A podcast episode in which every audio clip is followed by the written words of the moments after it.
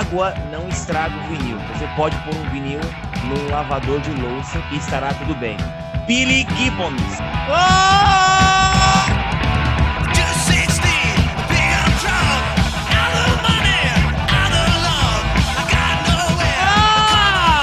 Estamos começando mais um nosso episódio aqui do nosso podcast caótico e hoje um podcast que tá com a finesse. Um podcast que tá trazendo uma coisa que eu estou muito interessado em saber, que é sobre coleções de vinil, de discos. Tem gente aí do Lactário, nosso, nossos ouvintes, que nem sabem o que é. Não é frisbee, não é.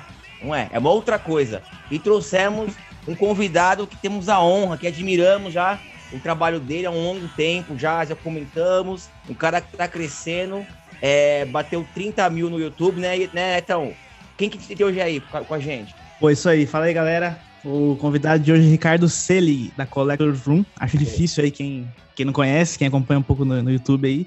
É, bom, ele pode se apresentar melhor aí, mas enfim, a Collectors está no ar desde 2008. Pô, é um site que tá aí há muito tempo, fala sobre cole, é, coleções. Tem também o canal no YouTube que faz review, fala sobre rock and roll, heavy metal, notícias. Pô, é um prazer enorme ter ele aqui com a gente. Poder ter a honra de estar batendo um papo com ele aí. Show! Tudo bem, Ricardo? E o, o Igão tá com a gente também, né, Igão? Beleza, Igão? E aí, beleza? Agradecer primeiramente o Ricardo, vai, vai se apresentar, e eu só queria falar que eu sou um eterno fã da Kiss FM. Ah lá! Boa! Tudo bem, Ricardo? Prazer. Muito obrigado pela presença, cara. Tudo bem, cara. Prazer a, a, todos aí. Em primeiro lugar, muito obrigado pelo convite, né? Eu gosto muito de participar desses, dessas interações, desses programas, e é muito legal passar o tempo que for aqui trocando ideias sobre música. Não tem limite de tempo, não tem problema nenhum. A gente pode ficar conversando horas e horas, que vai ser sempre um prazer. E aí, Neto, fiquei sabendo que temos uma promoção especial da melhor loja de camiseta de banda do Brasil. É isso mesmo, meus ouvintes. A gente tá com um cupom com a Violeta Skate Rock, aquela marca fera pra caramba. Acho que é a marca, a melhor marca do Brasil de camiseta de banda. Não tem o que falar. Não, e, e, e, top, né? Assim, Pô. é uns desenhos muito irados, né? Não, os caras têm bom gosto. É, o cupom é entre acordes VSR21. Com esse cupom, você consegue 10% de desconto e se o pagamento for feito via Pix, são mais 10% de desconto. Você consegue 20% de desconto em qualquer produto lá da, do site. Vai até o dia 18, a, a, está sujeito a alteração, tá? Mas a princípio até o dia 18 do 11 de 2021. Então é no site da violetaskaterock.com.br e o Instagram é arroba violetaskaterock underline. Então só lembrando, o cupom é entre acordes VSR21. Até 20% de desconto. Pô, a marca é foda. O, o eu tenho umas 10 peças dessa marca maravilhosos. Tem estampa da Janis Joplin, do, do Queen, do Ramones, do Led, tem tudo. Tudo de bom. Procura lá que não tem erro.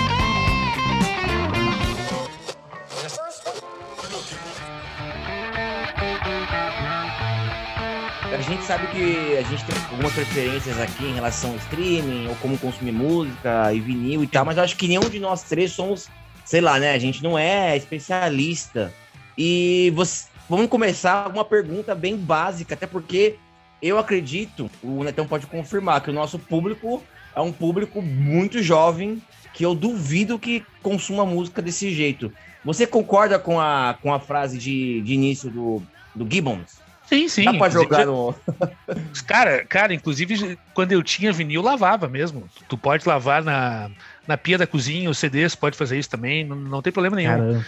Eu acho que, que, eu, que que hoje em dia eu percebo assim também uma nesse no público atual que, que, que consome mídia física, sabe? E daí não, não, não, não é algo que eu percebo somente numa faixa etária, assim. Mas eu tem uma coisa em relação à mídia física hoje que ela é tratada meio como algo intocável. Sabe? Tem que colocar luva para mexer na capa, tem que ter um cuidado extremo com isso, com aquilo e tal.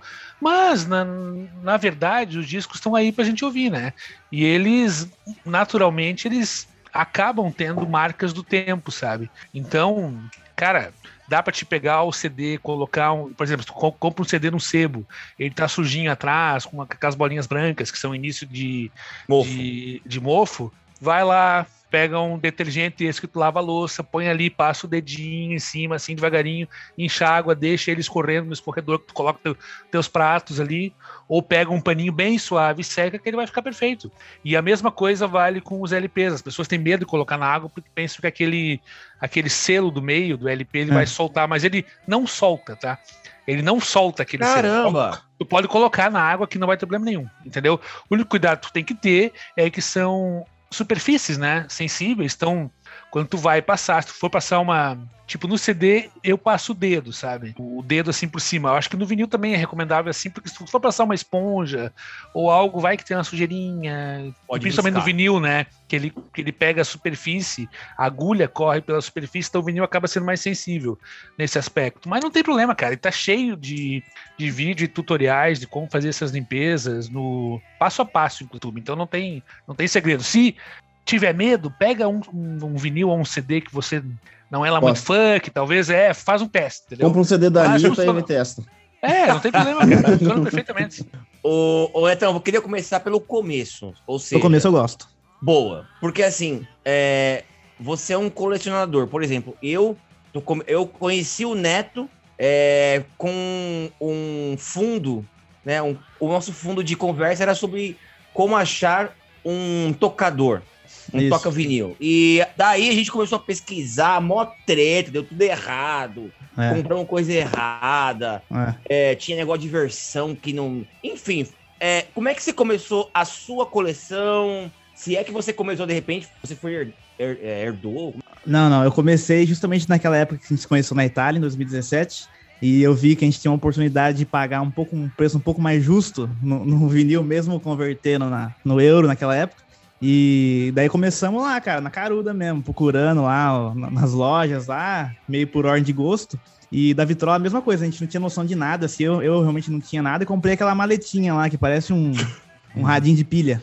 Tem, tem, tem, a histórica, a, a história da, da, da, agulha de, de, plástico, né? Do, se, se, se, é, a gente, é verdade, agulha de plástico. Comprei aquela maletinha e fico, cadê a agulha, pô? Vou ter que trocar, não vê a agulha, não vê a agulha. Quando eu vejo não vê a agulha. Um plastiquinho pra você colocar na. que era agulha. Eu falei, puta, cara.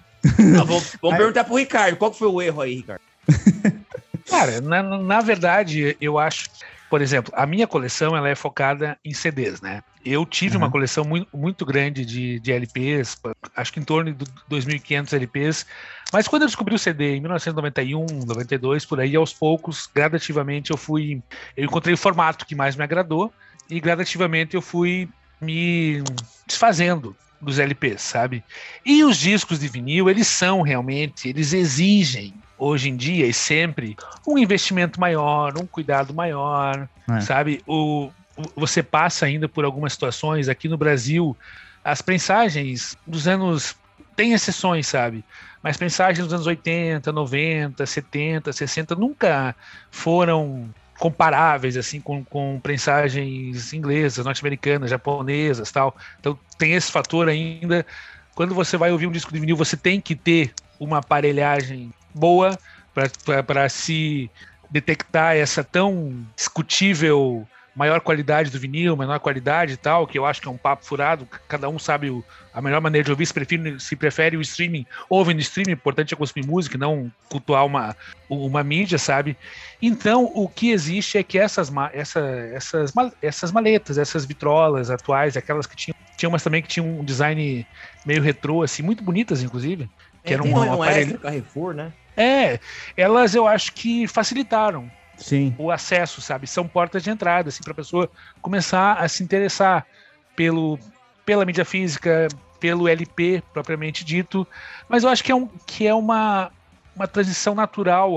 Quando você começa a consumir ali, você logo se interessar em ter uma, uma aparelhagem um pouco melhor, sabe? Para ter uma é. qualidade de som melhor e tal. Mas são práticas, são bonitas, são objetos de, de design ainda, sabe? Sim. Mas claro, algumas, inclusive, tem alguns probleminhas que podem, inclusive, danificar os próprios Sim. discos, né? Mas. É. Eu acho válido, é, cara. Eu acho que só ter cuidado, né? É, você tocou num ponto aí interessante, que é, é dos vinis ali, que, que ficaram mais acessíveis. É, antes eram mais acessíveis do que agora.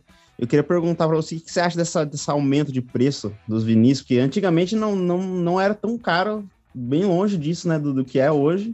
Inclusive, Verdade. até os CDs, no, quando lançaram, também já eram muito caros, né? Hoje em dia, não sei se pelo porque as pessoas usam menos, acabou diminuindo muito o preço. E aí você fazer a comparação, dependendo com Spotify da vida e com um valor de menos de 20 reais por mês, você tem infinitas músicas, digamos assim, por em qualidade no, no né? seu bolso, no qualidade excelente. O que, que você acha que levou esse aumento do preço do vinil? Se é porque diminuiu a, as fábricas de prensagem, ou porque realmente diminuiu o, o, a procura, ou porque realmente inflacionou o preço porque as pessoas é, viram que valia esse preço do vinil? O que, que você acha desse aumento do preço do, da mídia física? Cara, cara, quando eu, eu comecei a, a curtir som, tipo, eu comecei a curtir som lá no primeiro Rock in Rio, que daí me bateu o bichinho ali em 85, né? Caramba, eu tinha 13. Cara. Eu Primeiro tinha uns 13 13 dá, dá vontade de ir, hein? eu, ah. eu não fui no Rock Rio, né? Eu, assisti pela TV e tal, mas ali que eu descobri as bandas e tal, e ali que me, eu já tinha interesse por música e ali que bateu de vez.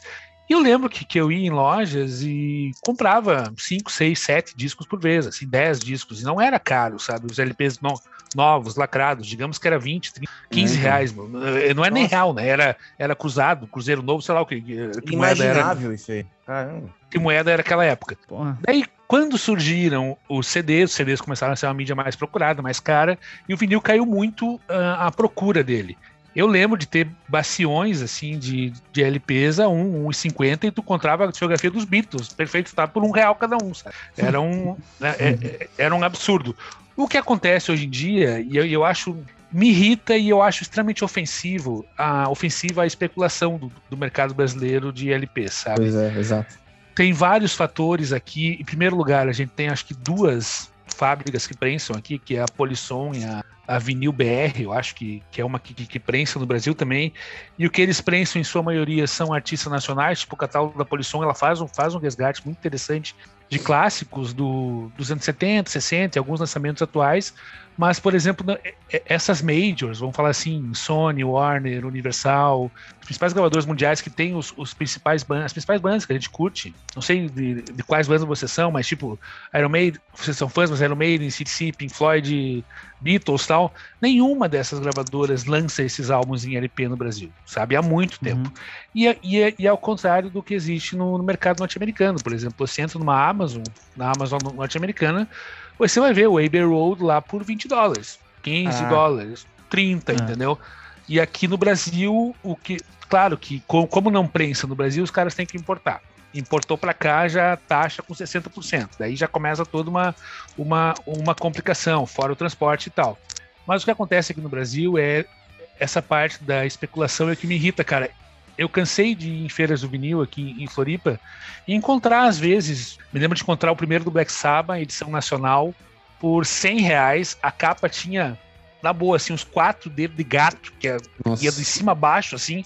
E o vinil, o cara nem deu ao trabalho de passar um pano, sabe? Parecia uma lixa aquilo ali. O cara tá pedindo 100 reais, a cara de pau do cara. E tem, e, e, e assim, no, eu acho que o problema não tá só em quem coloca esses preços, porque esses preços eles são especulativos há muito tempo e se ninguém comprasse nesses preços, isso teria caído já. Uhum. O problema é que as pessoas compram nesses preços, entendeu? Você entra no, no, no Mercado Livre, o Mercado Livre se transformou num, num baseador de preços, assim, é por ali que as pessoas se baseiam para colocar, para ver se um, um, item, quanto ele vale e tal. E é totalmente real aquilo ali, né? Então. É um time mais racional lá, tem que dar o computador, né, pro cara. É, é, e, e é muito complicado. Isso sem falar na quantidade de itens piratas e não oficiais que a gente encontra ali, né? Então, eu acho que o mercado brasileiro é uma soma, cara, do, da especulação dos vendedores e de pessoas que compram sem saber o valor que aquilo ali realmente tem, entendeu? Porque, tipo, não dá, cara. Eu tava olhando eu tenho um vinil aqui que me sobrou, que é um compacto do Stratovarius, que eu ganhei. Tá, que tá ali atrás. Mas eu fui olhar o, o, o novo LP do, do Iron Maiden, o Senjutsu, na Amazon, tá 800 reais. Caraca. Um LP, um, um LP triplo. tipo, digamos assim, ok que é um LP triplo. Tá, mas hum. qual que é. Não faz sentido, sabe? Qual que é o salário mínimo brasileiro hoje? Não Mil? Pode. 1.100, né? entendeu? É. Então é um absurdo, sabe? Porque a música, a música, ela é, ela é mágica, ela é essencial, assim, ela muda a nossa vida. É muito bom consumir música, nos conforta, nos alegra, nos traz recordações, mas ela não pode ser algo inacessível, né, cara? E daí não, não é dá quadro. nem pra. E, e, daí não dá, não dá nem para discutir. É evidente que vai colocar na, na ponta do lápis vai gastar 800 reais no vinil ou vai gastar 19 reais por mês no Spotify, onde tem praticamente tudo? Não faz sentido, sabe? É. Não faz sentido. Eu vou falar, o Brasil ele faz um grande desserviço para quem quer começar a ouvir música nesse sentido, é. ou para pelo menos música real que a gente tá conversando aqui, né? É, inclusive, para quem é músico e toca, assim, já sabe os preços abusivos aí de instrumentos musicais. Qualquer coisa que você vai comprar no Brasil é sei lá, 7, 8 vezes o valor do que você pagaria lá fora, entendeu? Então, é, tipo, é, é ridículo. É complicado. Guitarra, guitarra não dá. É, compre música no Brasil é complicado, cara. Vamos mudar o nome do podcast para Metendo Pau no Brasil? Vamos. eu, eu tô trocando ideia com um amigo meu, aí ele me mostrou uma, uma Epiphone Cassino. Aí, tipo, eu falei assim, que a gente sempre, antes da pandemia, agora ele, ele, ele tava trancadão, viajou, agora voltou, a gente voltou a se falar. Mas antes da pandemia, a gente sempre trocava preços, descoberto, como se fosse vinis, enfim, qualquer coisa que se você compra ou coleciona. Pô, achei legal, vê se, se alguém quer. Enfim. Aí eu falei assim, bro, pá, linda, maravilhosa, mas cadê o preço? Ele falou, ah, mano, agora essas lojas aí não estão mais colocando mais preço. Por quê? É, porque depois tem que trocar ideia, tudo alto preço, nem, nem, nem preço mais tem. Eu falei, mano, como assim? Não dá, mano. É o preço de um carro, às vezes. Não dá pra você. Tipo assim, saiu fora de, de qualquer coisa que é bom senso. É, custa mais que um carro, e sendo que guitarras lá fora, não vou nem colocar Estados Unidos, mas qualquer outro lugar, é um preço que você consegue pagar, né? É, é complicado.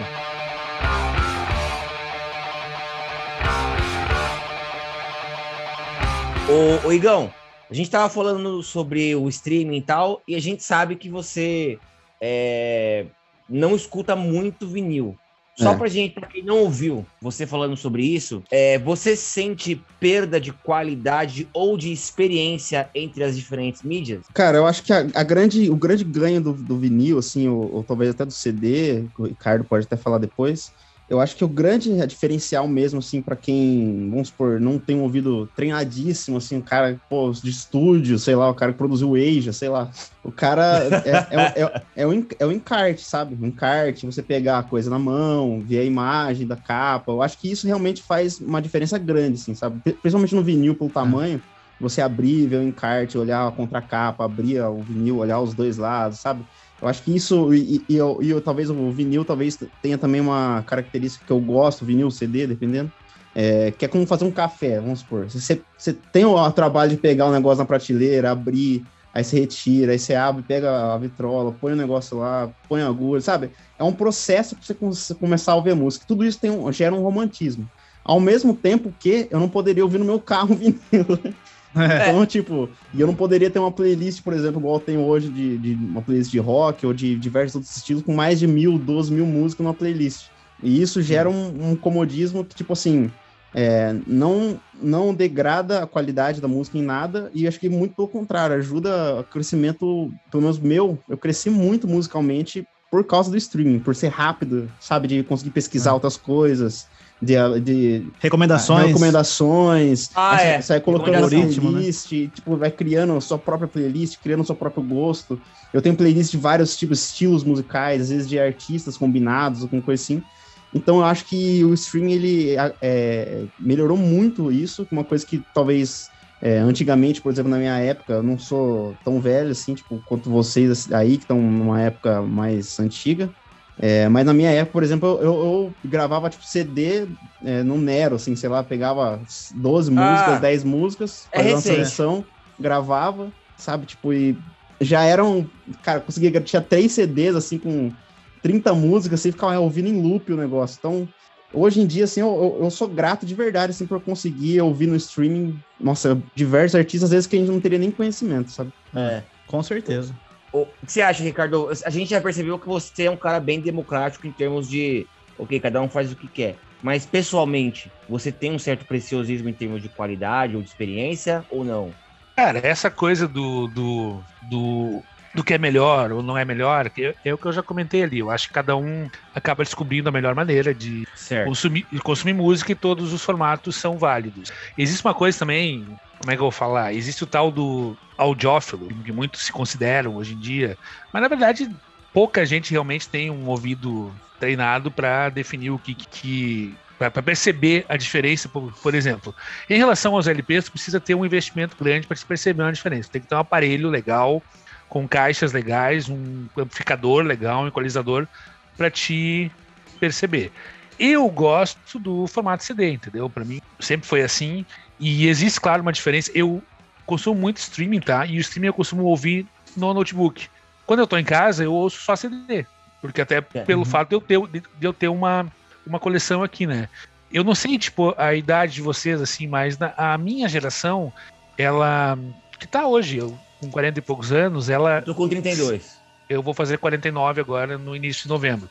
Mas o, a gente sempre associou a música a uma experiência que tinha algo físico junto, sabe? A gente cresceu assim, sabe? Então, como o Igor falou do encarte, do, das capas, tal, a gente sempre consumiu dessa maneira. Então, teve toda essa essa mudança. Cara, para mim, por exemplo, eu tô eu lembro do início dos anos 90 surgirem os celulares, que era uma coisa de, de outro mundo, depois veio a internet.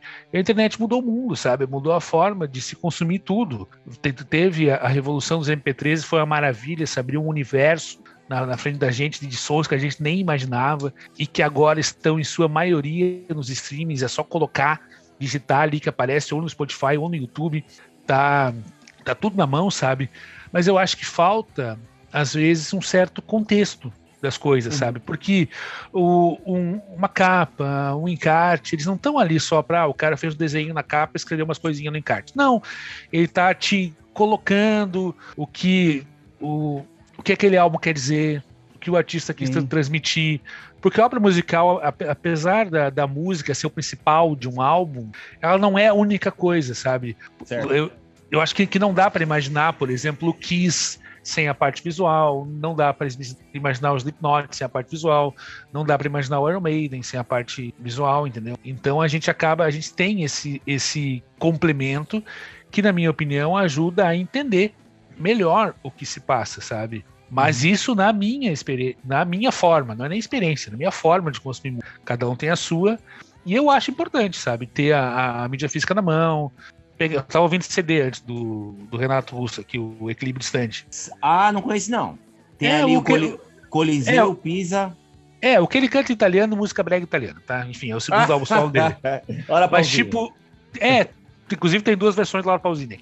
Cara, é, tipo, eu, eu gosto de pegar, cheirar, tem um cheirinho, pegar na mão, sentir que a letra. Hora ver essas coisas, mas é que eu sempre fui assim, sabe? A minha forma de consumir música é assim. Já o meu filho que tá aqui do meu lado, ele gosta de ver os CDs, a coleção e tudo, mas a forma de consumir dele é outra, entendeu? Ele tá, ele tá no streaming, ele cria as playlists dele lá, ele descobre as coisas lá e pronto. Ele é moleque, ah, não é criança. Tem 13 anos. O, importante, ah. o importante para é consumir a música, a arte, ainda mais no país que a gente vive hoje em dia, onde todas as formas de arte são praticamente menosprezadas, né? O acesso é cada vez hum. mais difícil, então é muito importante ter uma ter essas plataformas de streaming porque elas de, democratizam o acesso, né? Torna mais fácil. Mas ao mesmo tempo, cara, eu sinto também que eu percebo isso no, nos comentários do YouTube, nos retornos que eu tenho, assim, que falta uma às vezes faltam uns faróis, assim, sabe? Porque na, tipo, toda a minha adolescência e vida adulta, vinte e poucos anos ali, a gente, a gente sempre tinha uma, um poder muito grande, um poder, uma presença muito forte das rádios, uma presença muito forte de MTV e hoje em dia se chama de influencers, mas nem se chamava isso naquela época. Mas a gente assistia o programa do Gastão na MTV, ele apresentava coisas, os programas especializados em rádio de rock ou jazz ou blues, o que foi, apresentavam coisas. Então hoje em dia você tem tudo na frente do computador, mas às vezes você nem sabe o que pesquisar. Porque hum. falta alguém te dizer, ó, oh, meu querido, isso aqui é legal, isso aqui é massa, vai lá que é legal. Tá, tá. Tem, tem cada vez mais surgido em diversas redes sociais, alguns perfis, alguns canais que ajudam nisso. Mas claro que não tem a, a, a penetração, a, a grandeza que a MTV teve, que grandes redes de rádio tiveram, entendeu? Então, às vezes, a pessoa tem acesso a tudo e acaba ouvindo a mesma coisa, por puro desconhecimento, né? Ah, tá mais espalhado, né? Para quem tá em casa e não, de repente, boiou um pouco nessa última parte do Ricardo, a gente tá falando de VJs, radialistas. Eu nem sei se a galera, por exemplo, seu filho, dessa idade, que é um. Eu não sei, acredito que é o pessoal que ouve mais nossa, nosso podcast, se eles ouvem rádio. Eu acho, não, acho que não. Cara, eu falo, Cara, com, o, com o Spotify, eu acho que não faz sentido ouvir rádio para uma geração. É. Tipo, eu, eu gostava muito de rádio, eu não escuto mais rádio. E eu sei que se eu entrar na Kiss FM ali, eu vou conseguir ouvir online, não tem problema. Só que eu gostava da experiência de botar no rádio e tal, mas hoje nem escuto. Tu, nem isso, é. Tu faz a tua própria rádio através das tuas playlists dentro do Spotify. Não precisa disso.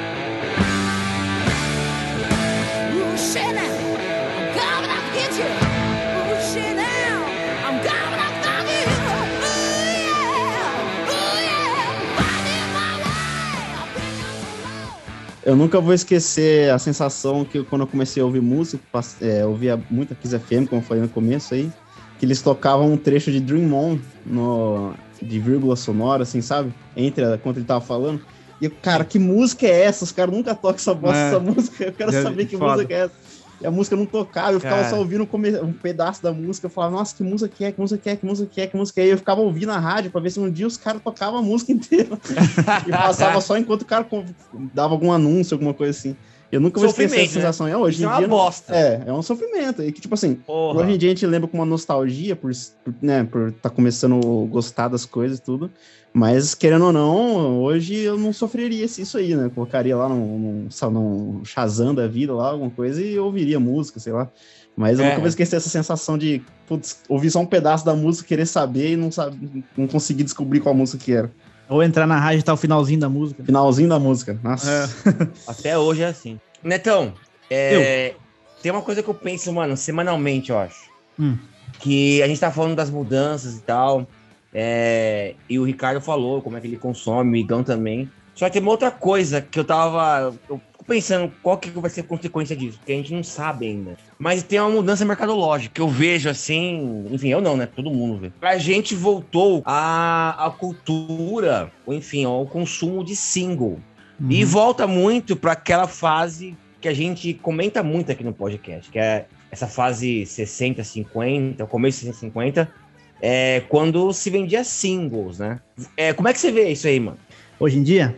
Hoje em dia. Voltou, né? Não tem como. Ninguém vai é, consumir volt... álbum. Voltou, mas parece que é meio que por preguiça, né, cara? Assim, não sei, né?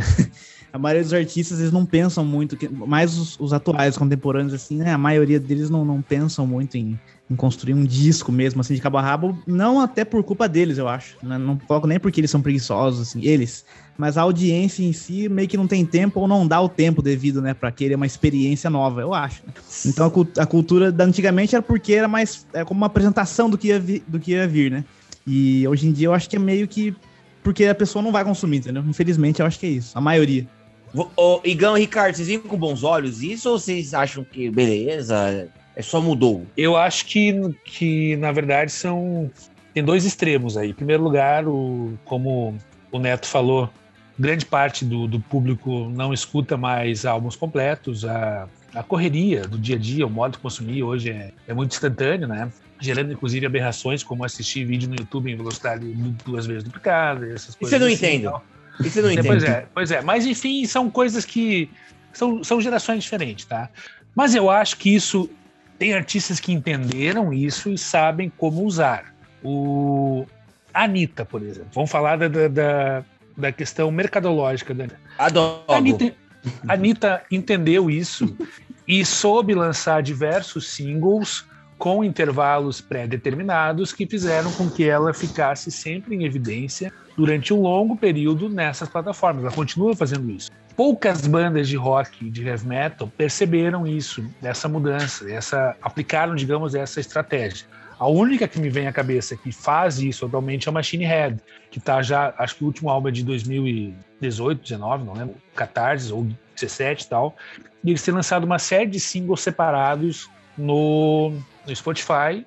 Não tem a penetração de um artista pop como Anitta ou Madonna e tal, mas estão sempre lançando esses materiais. Porém, na contramão de todo esse processo, existe toda uma geração de. Onde eu, onde eu me enquadro e eu percebo que, que, que o comportamento. Pessoas não, não, às vezes não é, não é nem geracional, mas às vezes até o hábito, assim, do. sei lá, do consumir um gênero específico faz com que se mude um pouco essa, esse modo de consumir. Por exemplo, no, no grupo da, da Collectors 1 aqui no WhatsApp, a gente conversa muito sobre isso. E eu percebo que muita gente ouve os álbuns completos. Por exemplo, eu coloco para rodar um CD, meu aparelho de CD já está configurado para ficar no repeat, então acaba, fica rodando, rodando, rodando. Daí a gente tem um exemplo muito, muito recente disso, que é o novo álbum do Iron Maiden, que vai totalmente contra isso, onde as músicas são longas, onde as músicas não, tipo, ele começa de uma maneira que não é uma música acessível, a, a música título é diferente, ele demanda que o público pare, uh, pare, entre naquela atmosfera, vá atrás, ele exige que, que, que o, o público se conecte com o álbum. Mas é algo que uma banda que uma banda nova fizer isso, ela provavelmente é um tiro no pé, né? Mas no caso é aqui. Gênero, gente, né? É verdade. É, é no, no, caso aqui a gente tá falando de uma banda gigantesca, que é o ícone de um, de um, um gênero musical, uma banda estabelecida há décadas, que pode se dar ao luxo de lançar as músicas como quiser, da maneira que quiser, porque sabe que o público é extremamente fiel. Mas eu acho essa estratégia da, da Anitta muito válida, cara. Porque a, a forma de consumir música mudou. E não dá para ficar batendo na, na pedra, achando que vai voltar para trás. O streaming é definitivo, não, não vai deixar de, de existir o streaming, entendeu? são questões de conciliar os formatos. Uma banda que, atual que, tudo bem, tem seu nicho, não é uma. jamais é, será grande igual esses nomes que você citou, mas que aposta muito num formato mais de, de, de enfim, de inventar, de lançar vários lançamentos no ano, aquela, aquela King Gizzard, né? Aquela, aquela banda. Não sei nem que país que é. Tem álbum pra caramba, né? Tem, acho que tem, tem uns 18, 19 discos já. É, em 8 anos de carreira tem 20 discos e todos os meses complexos, interligados, as faixas, e conseguiu alcançar, né? Interessante, assim. Mas é um Sim. muito raro.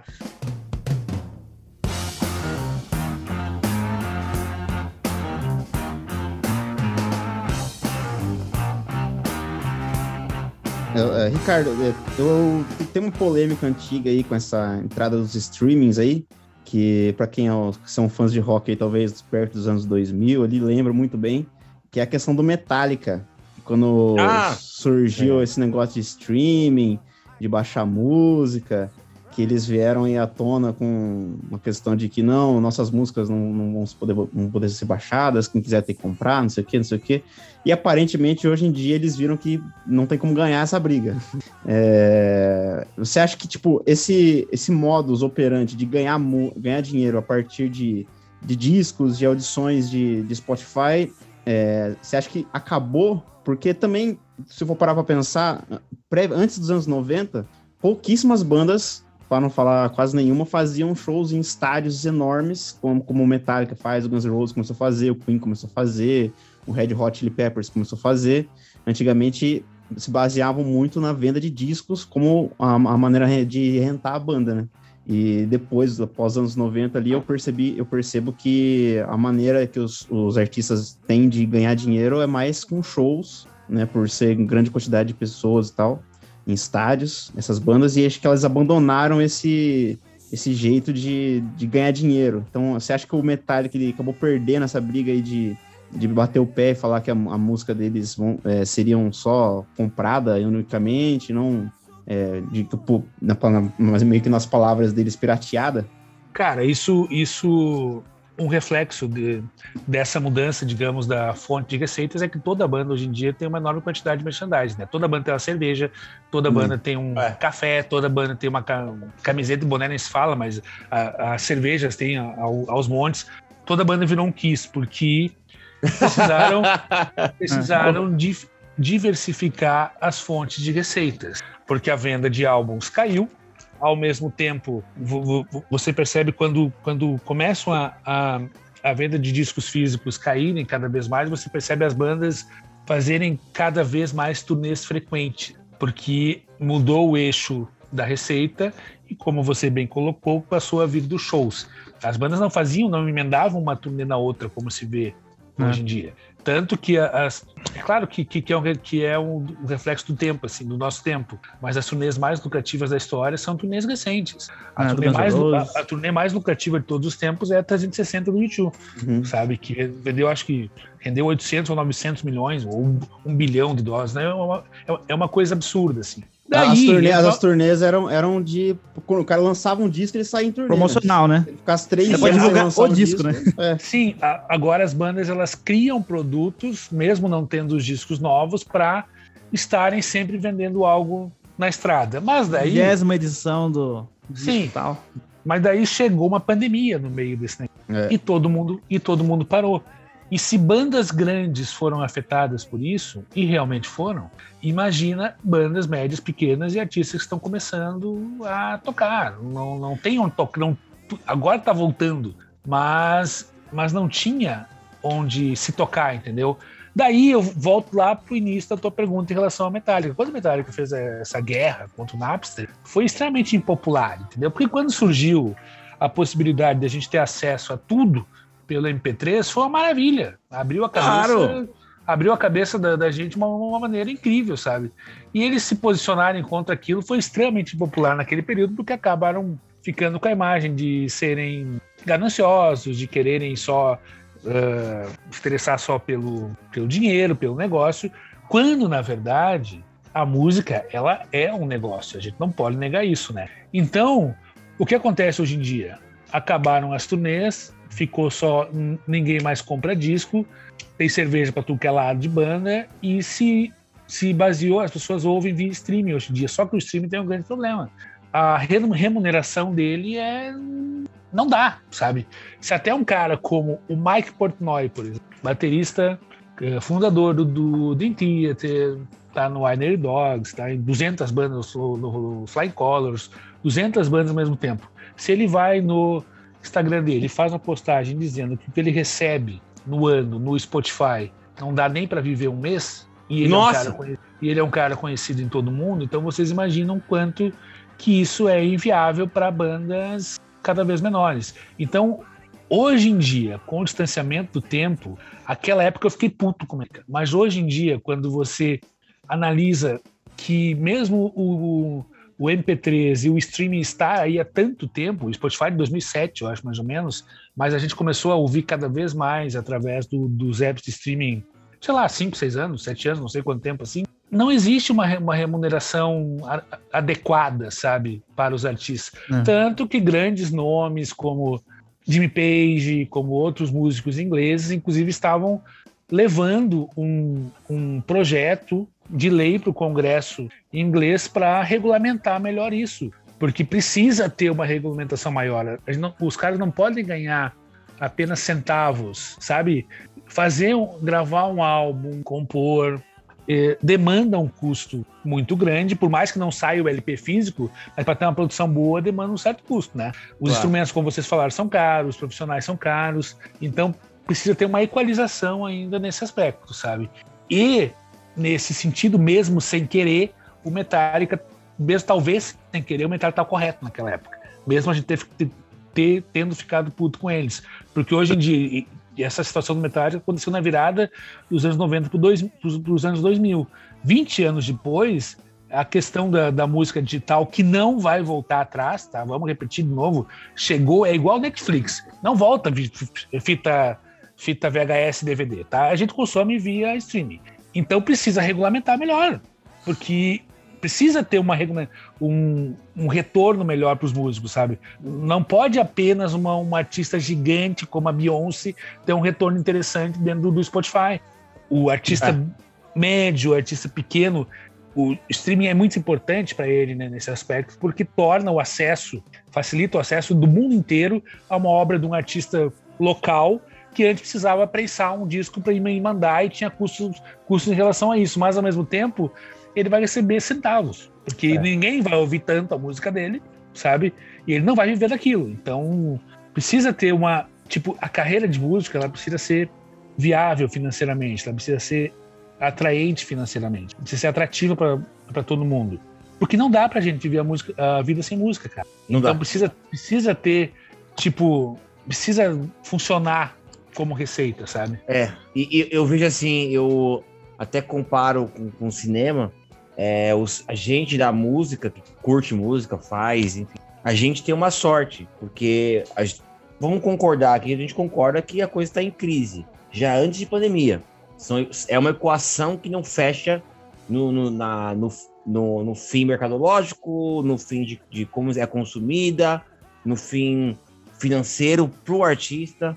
Mas pelo menos eu vejo que a, essa equação, por exemplo, na música, ela, ela, ela tem jeito. Por exemplo, regulamentar é um caminho, principalmente essas coisas do streaming, que é assim, é super. chega a ser desonesta com os artistas. Porque Eu, por exemplo, trabalhei no Spotify já, né? E, lá dentro, lá. E sim, você vê que gira muito dinheiro. É, todo mundo tem Spotify. Vai tomar processo. É, ah, eles, então assim, eles têm, tem, roda dinheiro. E assim, pô, é, se os grandes estão reclamando, imagina como disse o Ricardo, os nerds. Agora, o cinema, ele vive em crise e de equações que não se fecham desde os anos 50, 60. O cinema tá morrendo lentamente, agora tá indo pro, pro saco, tá virando. Enfim, vai saber que tá virando. É. Então, assim, eu acho que a gente tem jeito ainda.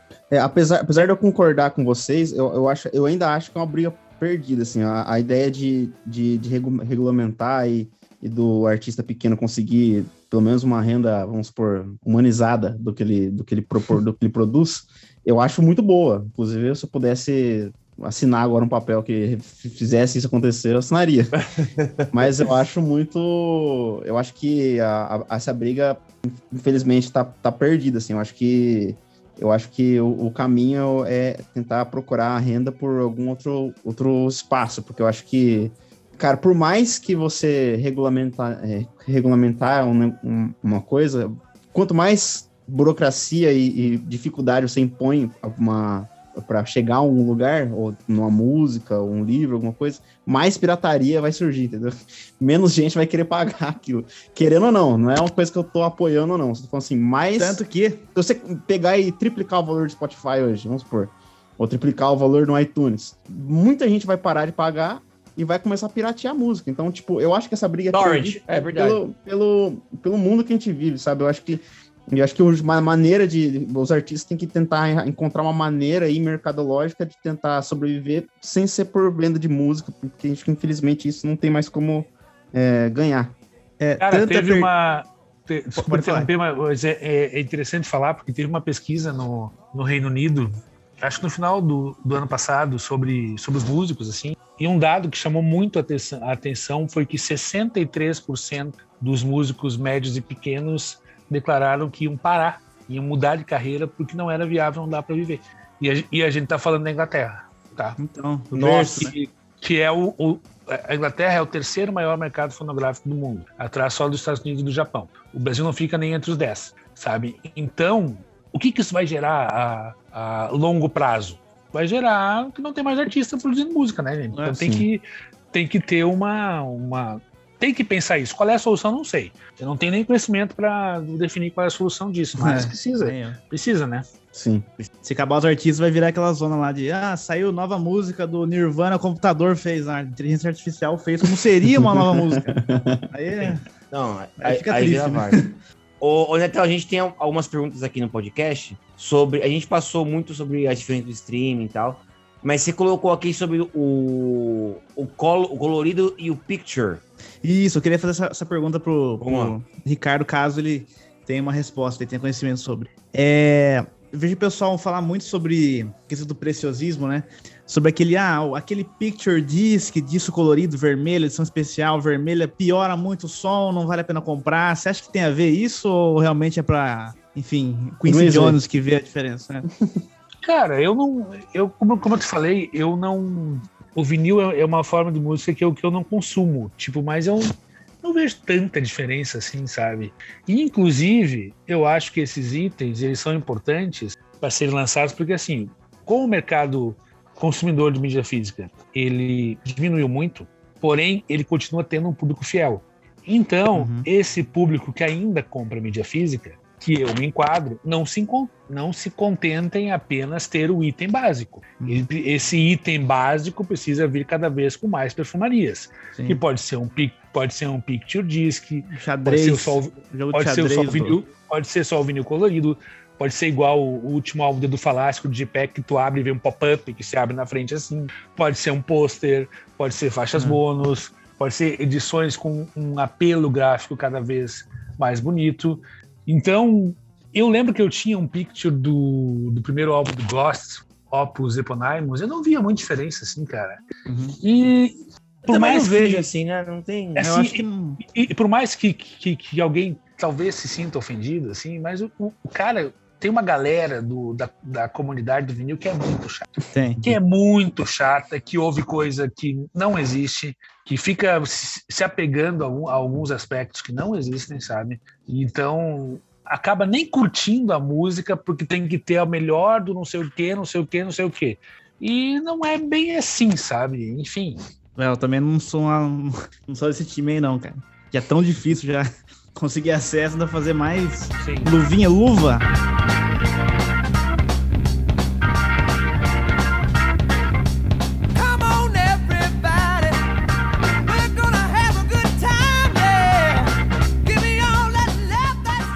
Pro, pro, pro Ricardo traçar um pouco, porque assim, para quem tá aí ouvindo e não conhece, não tem muito contato com CD, com até DVD e vinil e tal, e talvez não conheça seu canal no YouTube. Como é que é a trajetória do seu canal? Como é que você começou? Como é que tá agora? Bateu 30 mil, né? Como, como é que você se relaciona com o pessoal lá? Como é que tá indo o seu canal, Ricardo?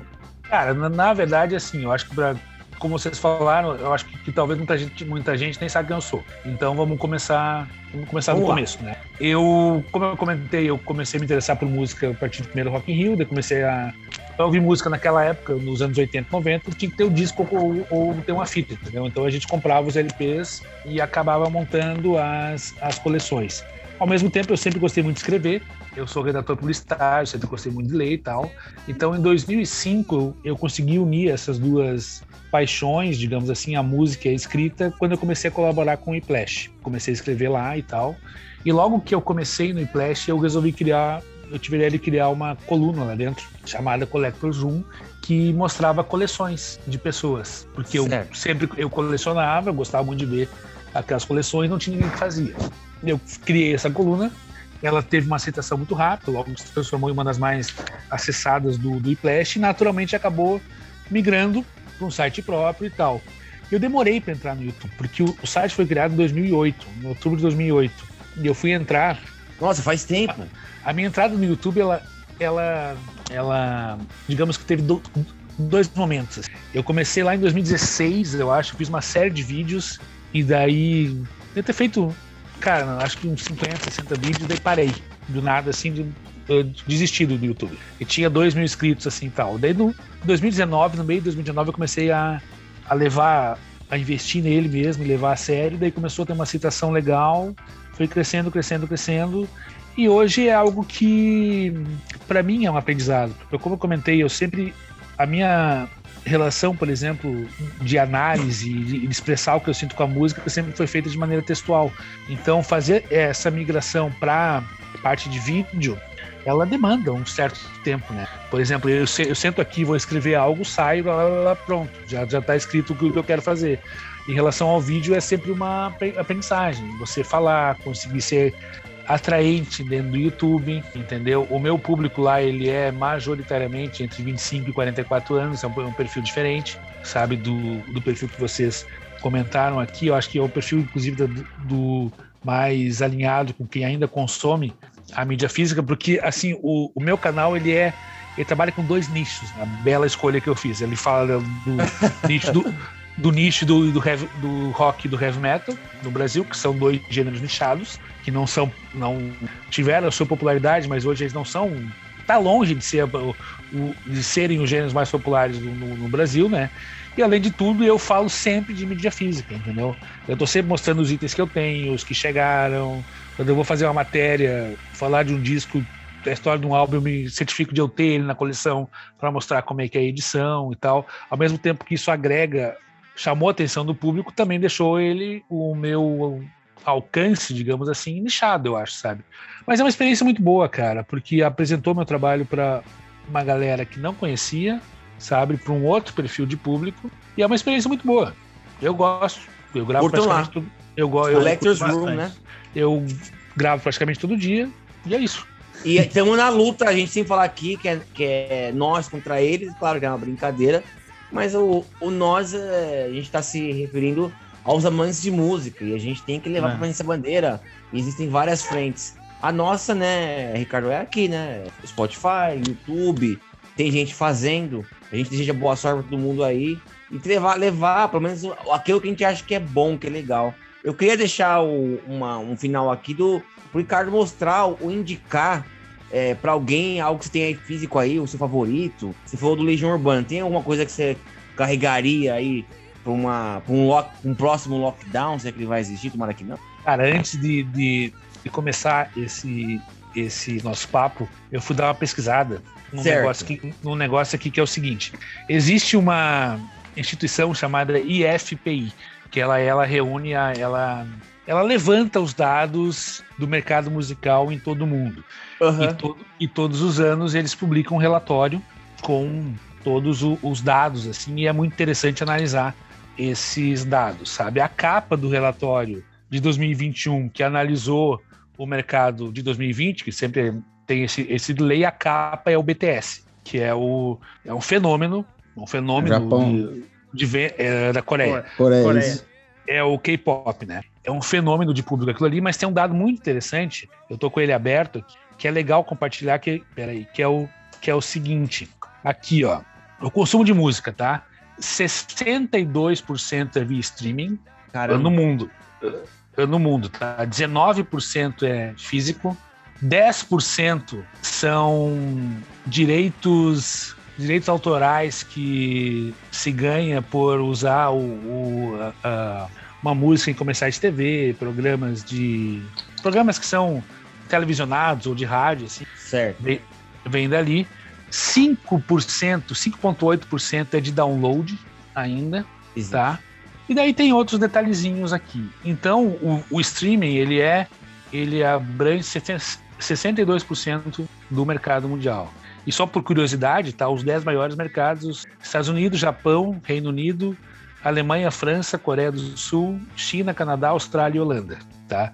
Então é um são dados interessantes que vale pesquisar e está disponível. Assim, tu entra em, tu coloca IFPI uh, Report que já aparece ali para download. Cara, eu tenho aqui a, a minha coleção está hoje com uns dois mil e poucos CDs, assim, tá? Mas é, é só, a, a, só. A, é e, as pessoas elas, as pessoas acham também. Eu, eu até entrei numa discussão esses dias com, com um cara que comentou no, lá no YouTube, tipo, Tipo, isso aqui não surgiu ontem, sabe? Eu não comprei os dois mil itens ontem, sabe? Claro. Eu, eu compro desde 1991, eu já me desfiz de várias coisas, eu tenho hábito, de tempos em tempos, eu vejo que tá ali, eu não ouço mais, eu me desfaço.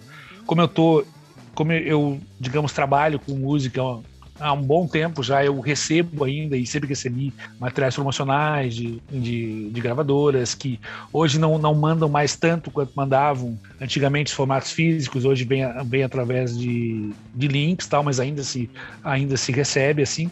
Então na minha coleção o que eu mais tenho por exemplo é Iron Maiden.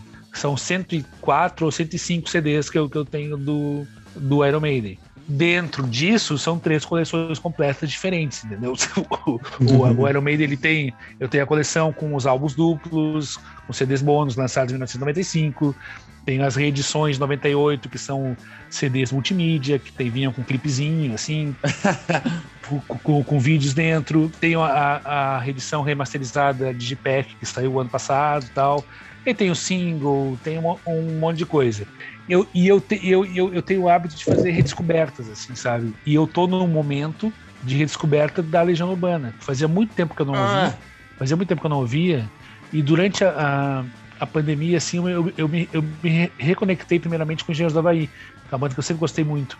E agora eu tô nesse processo com a Legião, sabe? Tô ouvindo uhum. o, os meus álbuns aqui, fui atrás, me faltava dois CDs, eu acho, da, da Legião, e eu moro bem perto de um sebo aqui. Eu moro a 50 metros de um sebo, então achei ali por 10 reais o CD. Comprei uhum. hoje, tipo esse aqui que eu não tinha, que é o primeiro sol do Renato Russo, paguei 5 reais. Tá de calça de couro. Pois é, que é um, é um disco que ele fez com, com standards americanos, assim tal. Uhum. Então, eu tenho coisas aqui, né, cara? E é legal ter. Eu, eu me sinto bem com a minha coleção, sabe? Ela não é só um amontoado de plástico, uma coisa que ocupa claro. espaço. Ela, durante a pandemia, assim, acho que a pandemia afetou bastante todo mundo, uns mais, outros menos, mas foi algo que marcou, espero que está chegando ao fim, né, mas que marcou muito toda essa todo mundo que viveu isso. E às vezes, nesses dias não muito bons, assim, que a gente, todo mundo passou, acho, durante a pandemia, só o fato de se sentar, olhar para a coleção ou resolver mexer nela, arrumar algumas coisas, eu tenho o hábito de tempos em tempos sempre tirar tudo, limpar, botar de novo. E eu coleciono muito quadrinhos, também livros. Então, ah, tipo, legal. Então, eu acho que tudo isso que a gente vai reunindo, para mim, pelo menos, me traz recordações, me lembra de momentos, tem um significado. Então, por isso que para no meu caso, a coisa física, a coisa tátil, sejam CDs, sejam livros, sejam filmes, sejam histórias em quadrinhos, eles têm importância, sabe? Porque eu lembro quando eu comprei, e a gente desenvolve essa, essa maneira, por mais que eu tenha mais de 2 mil CDs, eu lembro onde comprei cada um, sabe? Agora, como, como, como, que eu lembro, eu não sei, mas eu lembro, sabe? Então, então é o hardware. É, é, eu lembro ali, eu lembro quando eu vi a primeira vez, eu tava ouvindo agora esses álbuns do Renato Russo da Legião, eu lembro quando eu ouvi sobre a morte dele no rádio, sabe? Eu tava conversando ontem com amigos e a gente comentou, tava, tava falando da Adele e da, e da Amy, e da Amy Winehouse, a relação entre as duas, eu lembro de estar tá vindo do Campeste com a minha mãe e meu pai no carro e ouvindo Nossa. no rádio, e, e eu, eu vi no rádio que tinha morrido a Amy, sabe? Então, a música para quem tem uma relação mais profunda, como é o nosso caso aqui no nós quatro, tipo, ninguém que tem uma relação superficial com a música vai estar fazendo um podcast sobre música. Né? Então já vamos deixar claro Jamais. Jamais. Vocês você estão falando aqui, você tem necessidade de, de expor isso. Então, a música, para quem tem essa relação mais profunda, e pode ter mídia física ou não, não, não, não precisa ter, sabe? mas ela tem uma, uma importância na nossa vida, sabe? Ela não é só ouvir uma musiquinha. A vida, como dizia aquele filósofo alemão, Nietzsche, né? Eu nunca sei falar o nome dele direito. A vida sem música é um erro. E ela é realmente um erro. Eu acho que é a forma de arte mais. mais. democrática, vou... né? Mais democrática e mais particular que existe, sabe? Ao mesmo tempo. Ao mesmo tempo, tipo, para mim, por exemplo, uma música como Tiny Dancer do, do Elton John tem uma importância na minha vida. Para vocês, eu não sei se vocês conhecem. Tem bastante. Talvez vocês, Conheço. Talvez vocês. Pois é, talvez alguma pessoa que tá ouvindo nunca ouviu ou ouviu, ela não tem importância, sabe? Porque é muito particular a relação com a música. Eu acho que nesse sentido nenhuma forma de arte é, é tão assim única quanto a música. Sabe? Então eu sou eu sou um Falou apaixonado tudo. eu sou um apaixonado por música, sempre fui, sempre fui. E falando especificamente em coleção, uh, eu estou muito satisfeito com a minha coleção hoje em dia. Eu acho que ela não tem gordura nenhuma. As gorduras foram mandadas embora já, que eu não ouvia. Por mais que, por mais que o número possa assustar assim algumas pessoas faz parte do, da minha passagem por aqui sabe ter uhum. esse e ela nem é tão grande já porque eu já entrevistei tanto colecionador nessa vida eu cara, já, entrevistei cara, já, já, já, entrevistei cara com 20 mil discos com 15 mil é louco e, e, ah, e, e, um outro fator também, também importante quando se fala de, de colecionismo. A quantidade de itens não é algo importante, sabe? O importante é a qualidade aqui. Não adianta tu ter, não adianta tu ter 10 mil itens e tu não consumir aquilo ali, tu não cuidar, tu só, tu só ir comprando por ter, tu não. Tipo, uma coleção mesmo, tu cuida, ela tem um significado. É diferente de comprar um monte de coisa e acumular, que você está comprando só para ter volume. É. Na verdade, não. O, o, o, colecionador ele compra porque significa algo para ele, sabe? Então, tu pode ter 50 CDs, ou tu pode ter 40 playlists no Spotify, não importa. O importante é se relacionar com a música. Porra. Isso eu acho que eu acho que isso é o mais importante de tudo. O culto ao, ao formato, ah, fica naquela briga. O CD é melhor que o vinil, que o vinil não sei o quê, que o CD não sei o quê. Cara, ouve, ouve a, a música, música já era.